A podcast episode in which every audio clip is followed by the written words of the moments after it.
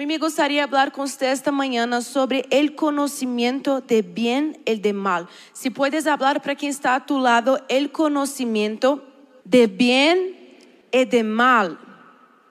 Entonces Juan 8:32 dice, y conoceréis la verdad y la verdad os hará libres. O sea, hay un conocimiento que trae la muerte o la vida.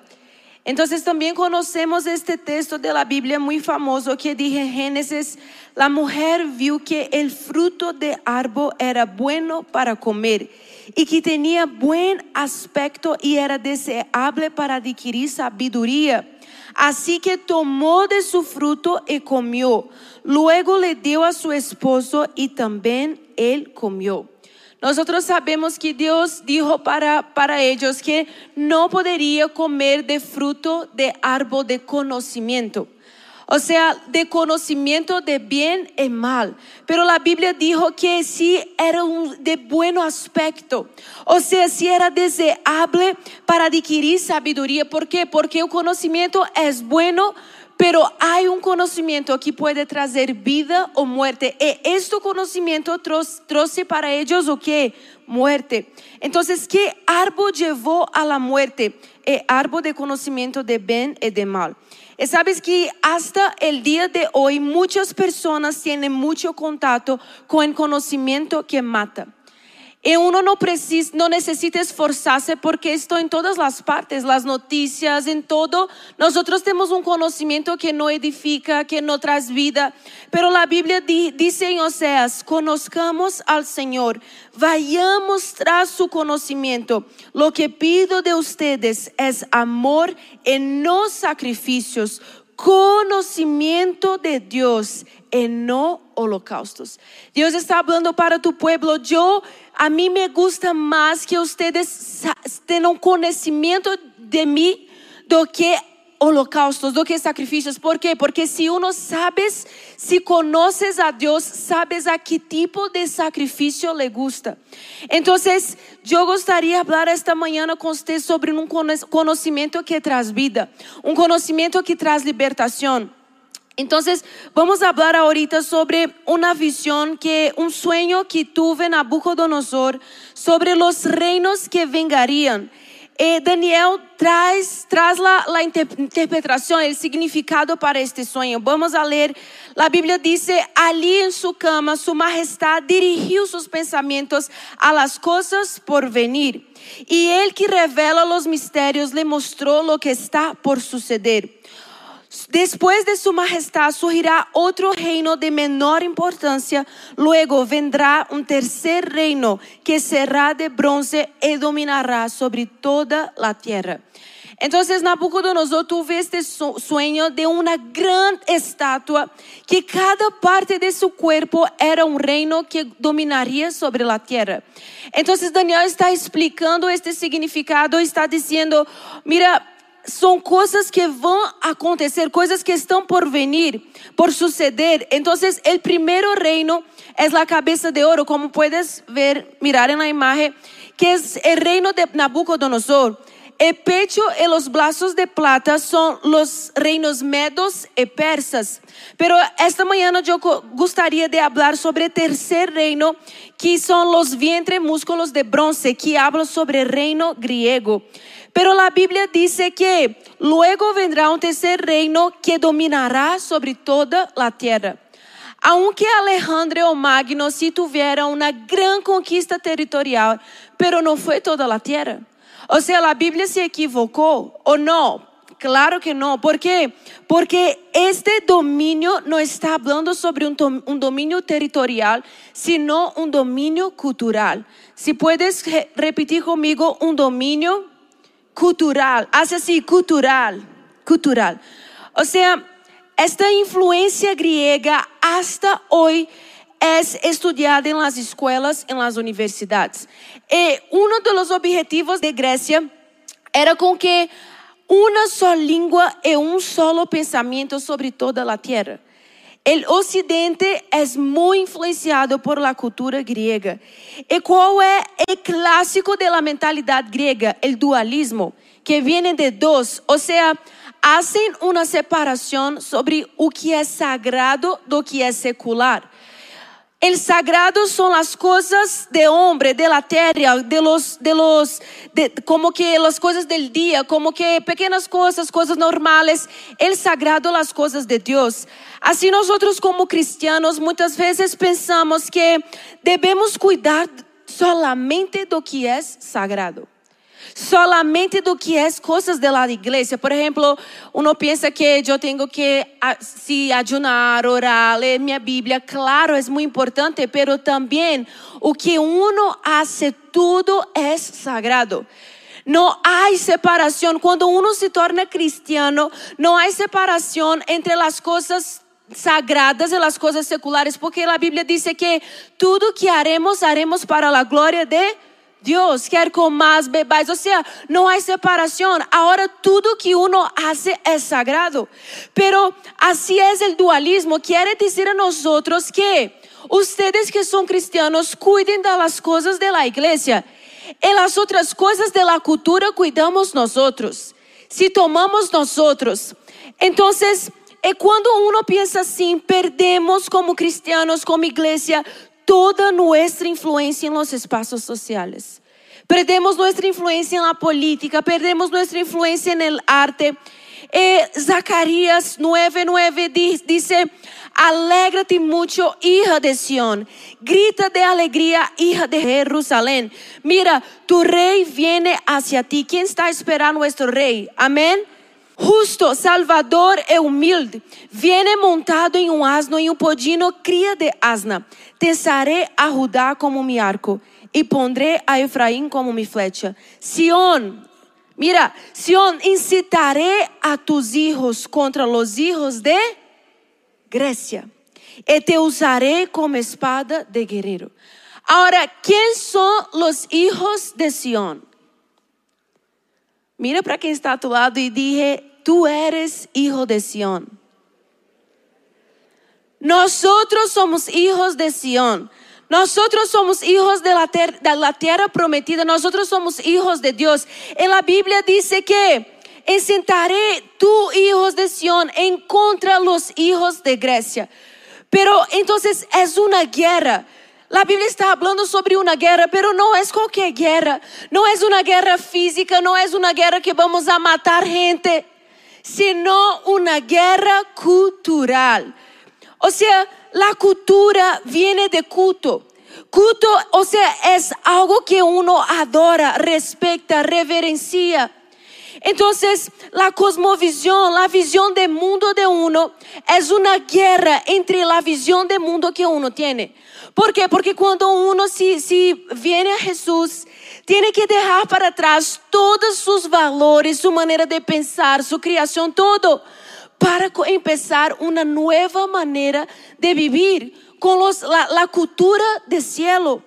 Entonces, ¿cómo el dualismo afecta nuestras vidas como cristianos? La cultura se ha impuesto y ha determinado muchas cosas. ¿Por qué? Porque esta mentalidad está eh, adentro de las iglesias que uno no se meta con la política. Por ejemplo, en Brasil, en mi iglesia, muchos, algunos, no muchos, pero algunos se salieron de la iglesia porque empezamos a hablar sobre política. Y ahorita mi papá, que es el pastor, ¿sabe qué, qué hizo? Ahorita para uno se tornar miembro, tiene que hacer una entrevista con el pastor. El pastor habla para uno, mira, si quieres ser miembro, si quieres hacer parte, muy chévere. Pero acá nosotros hablamos de política. ¿Por qué? Porque uno piensa que ¿por qué hablar de política en la iglesia? No, no, no se mistura una cosa, una cosa, otra cosa, otra cosa. Así la mentalidad griega quiere hacer con nosotros, que separamos las cosas sagradas de las cosas seculares. En la cultura hay determinado muchas cosas, incluso quiere imponerse en tu familia, en tus hijos. Me gustaría saber cuántos papás y mamás tenemos acá en esta mañana, déjame ver. Eu gostaria falar para você que esta manhã eu vou abrir tus olhos para que vejam que esta cultura demoníaca que quer doutrinar nossos nossos niños, nossos jovens, estão em todas as partes. Então, estão em los anuncios, em las películas, em las animações, em las séries. Mira, há um livro de um americano que era esquerdista, pero se cambiou para a direita porque viu que a esquerda não, não, não era boa. Este livro maravilhoso, Conflicto de Visiones de Tuan Maxwell, ele habla sobre as origens de la derecha e da esquerda. E uno de, uma gente de la esquerda se escreveu isto. Los niños son una especie de materia prima en nuestras manos. Según Godwin, sus mentes son como una hoja de papel en blanco. O sea, uno está hablando que nuestro objetivo no es usted que ya sí sabe o que cree. No, nuestro objetivo son los niños. ¿Por qué? Porque ellos son como una, una, una hoja de papel en blanco. Eh, yo me gradué en esta, en esta carrera de trabajo social. Eh, fue muy terrible para mí. ¿Por qué? Porque no me gustaría hacer este curso. Yo estaba como que para empezar publicidad, propaganda.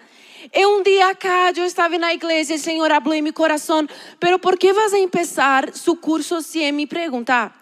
Entonces empecé a chorar porque já sabia que era mi Isaac, como que, ok, Senhor, já sei que não es esto, pero ahorita, ahora, ¿o que hago? Então, o Senhor me enviou a este curso. Era muito chistoso porque o primeiro dia de clase meu maestro perguntou: ¿por que está acá? ¿Por que está acá para ser para ser esta carreira? E eu, em verdade, não sabia o que hacía esta carreira. Eu tenté pesquisar, mas não encontrei nada.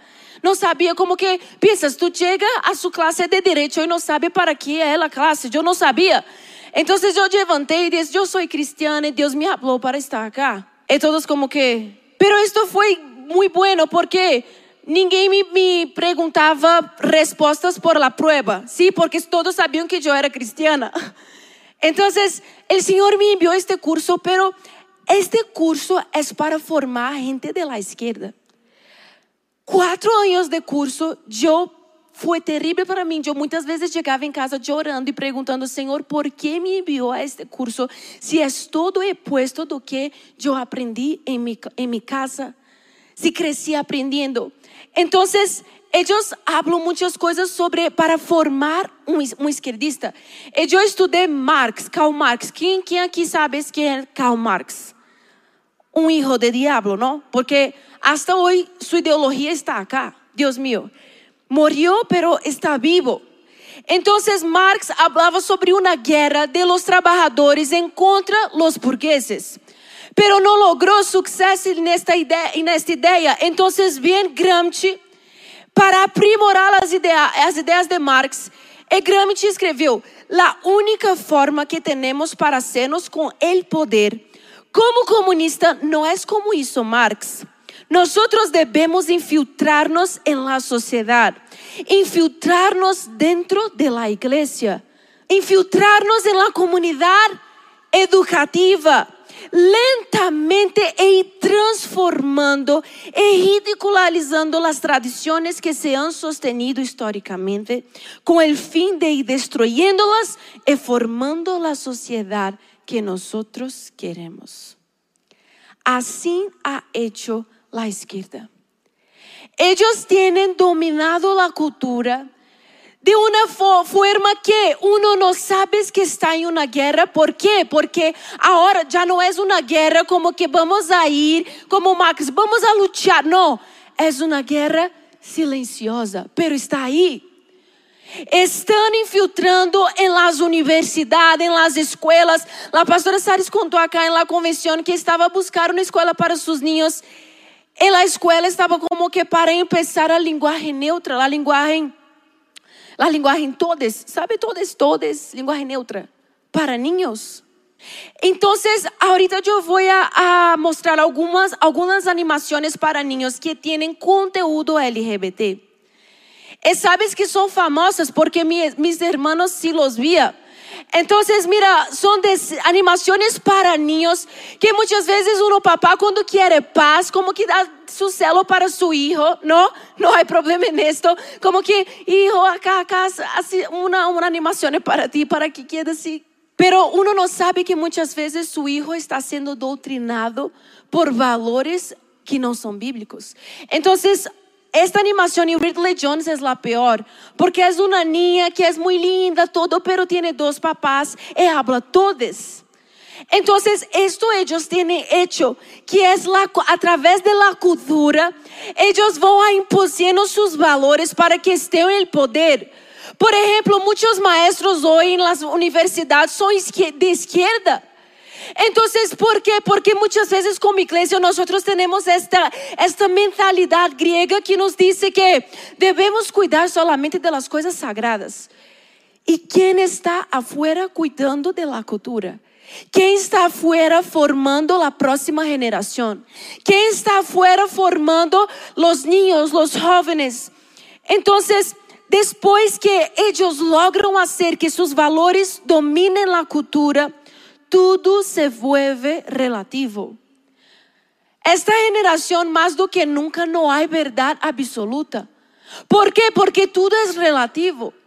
Uno vê como que homem usando colores para mulher, mulher usando colores para homem, e agora, agora já não há mais colores de homem e colores de mulher. Um ninho agora, quando a mulher, mulher está embaraçada, não há mais que fazer color rosado azul, porque não há colores de homem e mulher. Ou seja, tudo se vuelve relativo. Agora em Inglaterra, Europa, está em moda homens que se pintam as unhas de colores. Pero uno piensa, pastora, ¿cuál es el problema? Esto es muy radical. El problema es que un niño que se crece viendo esto, mañana no va a haber problema si ve un hombre vestido de mujer. Años atrás, cuando yo era niña, se asustaba cuando vimos casais que no eran mujer o hombre, si que era mujer, mujer se asustaba, pero hoy, ¿cómo está? ¿Por qué? Porque este es su objetivo, hacer las cosas relativas, normales, a través de la cultura. Entonces, el pueblo, me gustaría leer este texto de jueces que dice, el pueblo serviu al Señor mientras vivieron Josué y los ancianos que los sobrevivieron, los cuales habían visto todas las grandes obras que el Señor había hecho por Israel. También murió toda aquella generación y surgió otra que no conocía al Señor, ni sabía lo que Él había hecho por Israel. Esos israelitas hicieron lo que ofende al Señor y adoraron a los ídolos de Baal. Abandonaron al Señor Deus de sus padres, que los había sacado de Egipto y siguieron a otros dioses, dioses de los pueblos que los rodeaban y los adoraron, provocando así la ira del Señor. La Biblia está diciendo sobre una generación que vio los milagros, que si fue sobrenatural, pero la Biblia dice que si murió esta generación, y viene una nueva generación que no tenía el conocimiento que tras vida. Entonces estos no conocían al Señor. Empezaron a adorar otros dioses. ¿Por qué? Porque no había conocimiento. Es así así pasado en mi generación.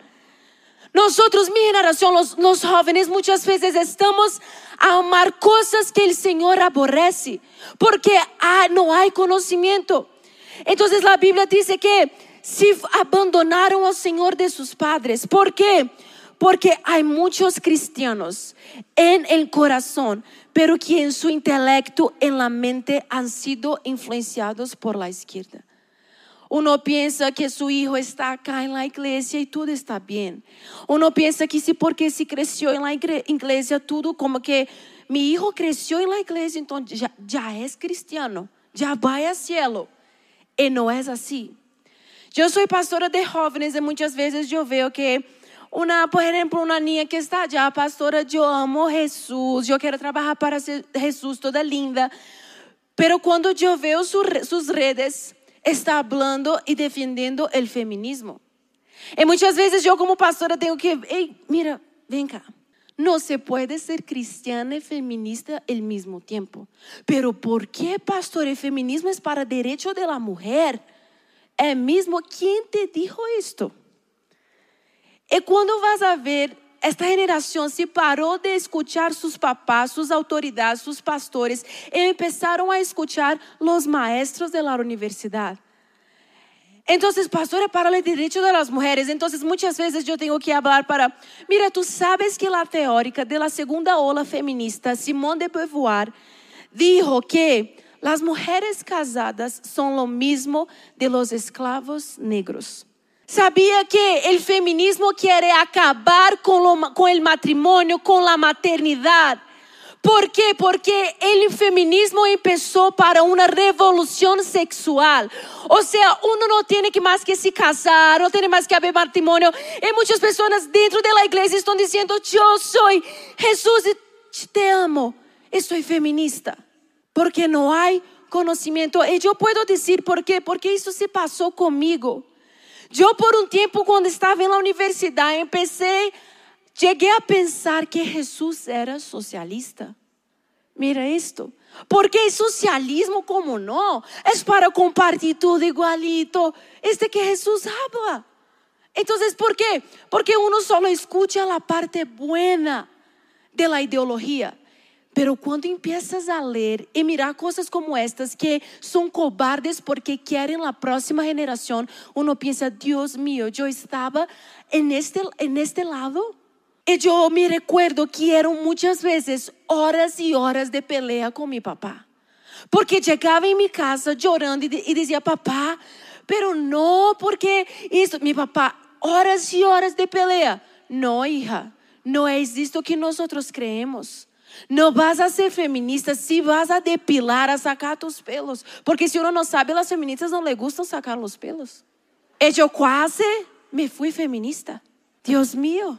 Entonces mi papá fue muy paciente porque a ellos se tocaba si fa- hablar y hablar y hablar. Entonces los revolucionarios quieren trazer un cambio completo. Pero los conservadores que soy yo, usted, de derecha é queremos conservar as boas coisas, queremos conservar a família, a religião, queremos conservar, por quê? Porque estas são coisas mais importantes da sociedade. É isso que que dijo, que dijo eh, Gramsci. Vamos fazer com que as tradições pareçam ridículas. Por quê? Porque um jovem hoje falar que se cree matrimônio entre homem e mulher é ridículo, é rechazado. Uno muchas veces si habla lo que cree, las tradiciones empiezan a se parecer ridículas.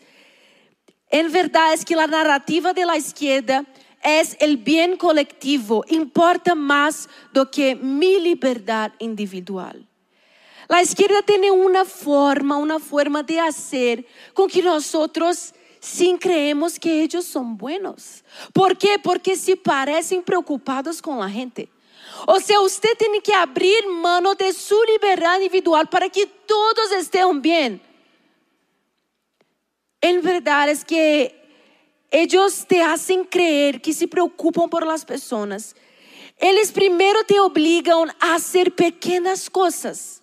Pequenas coisas com este discurso é para o bem de todos. E quando uno se está de acordo, não há problema. Ah, ok, eu vou fazer, estou obrigado, vou fazer porque é para o bem de todos. Pero se mañana não le gusta hacer, se mañana não é algo que, que uno quer fazer, o que vão a fazer com nós? Porque empiezam a obligar a pequenas coisas e logo te dizem como usar tu dinheiro. Assim são os países socialistas. Uno não pode usar tu, tu dinheiro como quieres, sino que o Estado dijo como deves usar tu dinheiro. Empiezam a criar tus hijos, empiezam a dizer o que pode ou não fazer com tus hijos, empiezam a dizer a que religião puedes ou não puedes seguir. E muitos dizem em Brasil, pastora, pero política e igreja não se não. Ah, é mesmo? Então, vai dizer isso em los cristianos que estão em China. Estão perseguidos por causa da política. Pastora Saris falou acá que hoje hablamos sobre política, para amanhã hablamos sobre Jesus. Então, tem um discurso de aparência, de piedade. En verdade, quanto mais conozco a Deus, mais empiezo a amarle como Ele deseja ser amado. E a Bíblia já, já dijo como Jesus deseja ser amado. Jesus dijo: Aquele que me ama não vai falar palavras bonitas, não vai amar a todos, aceitar a todos, não. Aquele que me ama me obedece. Há uma maneira de Deus compreender o amor, sino com a obediência. Eh, ¿Cómo se siente amado el Señor con la obediencia? Cuando uno empieza a amar como Él busca ser amado, empieza a amar lo que Él ama y aborrecer lo que Él aborrece. Pero hoy está en moda el políticamente correcto, ¿no? Sé que uno no puede expresar sus opiniones, porque uno no puede decir lo que verdad cree, porque porque yo quiero estar bien con todos, pastora. Pero uno cuando empieza a conocer el Señor, hay una, una revuelta santa, como David, que vio aquel gigante hablando sobre el Señor. Y dijo, ¿quién tú piensas que es para hablar de mi Señor? Pero hoy hay muchos, muchos cristianos 007. ¿Conocen la película 007? Que uno no sabe que es cristiano. Porque uno sí escucha muchas cosas que no cree, pero ¿por qué hablar? Yo voy a pelear, no, aquí estoy bien. Esta mañana me gustaría decir a ti que nosotros estamos en guerra. Sus hijos están en guerra, pero no saben. Mira o que Ronald Reagan, un presidente de los Estados Unidos, dijo, la libertad no está más de una generación de extinguirse. No se la transmitimos a nuestros hijos a través de la sangre. Debemos luchar, protegerla e entregársela a ellos para que hagan lo mismo. Un día pasaremos nuestros años de retiro contándoles a nuestros hijos que alguna vez en los Estados Unidos los hombres eran libres. La liberdade não é algo que passamos a, próxima geração falando sobre, sino luchando. Temos que nos levantar como igreja para lutar por nossas liberdades. Temos que nos levantar como igreja para lutar e tomar uma posição para que uno seja livre para falar. Sabes que em Brasil um jogador muito famoso de vôlei foi falar sobre o matrimônio entre homem e mulher e o rechazaram, sacaram del time. Pero muitos brasileiros como que vamos a estar juntos, sim estamos, si, su nombre es Mauricio. Ele foi rechazado del time só porque falou su pensamento. E assim estão a ser conosco, ¿sabe por quê? Porque não querem que nós hablemos nossas convicções, nossos valores como cristianos. Então, uno pergunta a você, o que pensa sobre aborto? O que pensa uno sobre aborto? Uno como que, ah, não sei, es que su corpo, sus reglas. Pero em verdade nos quer sacar nossa liberdade. E eu gostaria de finalizar com esta frase de Edmund Burke que dijo: Para que triunfe el mal, solo es necesario que los buenos no hagan nada. Para que el mal triunfe, no hagamos nada. Vamos a dejar com que a próxima geração sim se vá, porque porque muchos que piensan que son cristianos en su corazón, pero cuando habla sobre la mente e intelecto, no, no, no, no. No, pastor, así no. Pero esta mentalidade vem de uma mentalidade griega que se quer separar as coisas. Então, vocês que são cristianos, se quedem na igreja e deixa com que nós tomamos a cultura. E nesta manhã me gostaria orar com você, porque porque hay se levantado uma guerra contra a América Latina. Eu sou brasileira e este ano também nós temos eleições. E sabes que o objetivo maior, mais grande, é fazer com que toda a América Latina seja socialista. Não sei se ha visto que muitos países han ganado presidentes socialistas. Agora mesmo em Portugal, o primeiro ministro é socialista. Entonces ellos quieren hacer con que toda la América Latina sea socialista. Nosotros como iglesia en Brasil hemos nos levantado. ¿Por qué? Porque nosotros estamos a ver que estamos en una guerra y que tal vez mucho tiempo nos dormimos, pero ahora estamos a nos levantar y decir para este gigante, vamos a tener nuestra victoria. No van a nos callar, no van a nos sacar nuestra libertad, no van a nos sacar nuestro derecho de hablar nuestra posición, nuestros valores valores, sino que vamos a luchar por la próxima generación. Vamos a luchar por nuestros niños. Vamos a luchar por nuestra iglesia. Y nosotros necesitamos empezar esto ya. ¿Por qué? Porque en algunos países, como Argentina, ya está de demás. uno ya no tiene libertad para hablar de, su, de sus valores. Uno já não tem liberdade para falar o que quer. Nós não, pode, não, não podemos nos despertar tarde demais, sino que o tempo é agora. O tempo da guerra de los hijos de Sion contra los hijos de Grécia é agora. E você vai começar a ver que eles estão em todas as partes, são cobardes. São cobardes. Todas as películas que eu sim sí veo, veo uma mensagem. Uma mensagem para sacar os valores bíblicos e poner seus valores em la cultura. Se pode ser a tus olhos. o Senhor ha levantado homens e mulheres corajosos que não temem, porque em todo o mundo há se levantado um espírito de temor. Um espírito de temor Pero el Señor dijo, usted no tiene espíritu de temor. Es tiempo de uno se posicionar. Es tiempo de uno no se quedar más calado, porque para que el mal triunfe, basta que el bien no haga nada. Pero no vamos a sentar en nuestras sillas es solamente ver la destrucción de la próxima generación.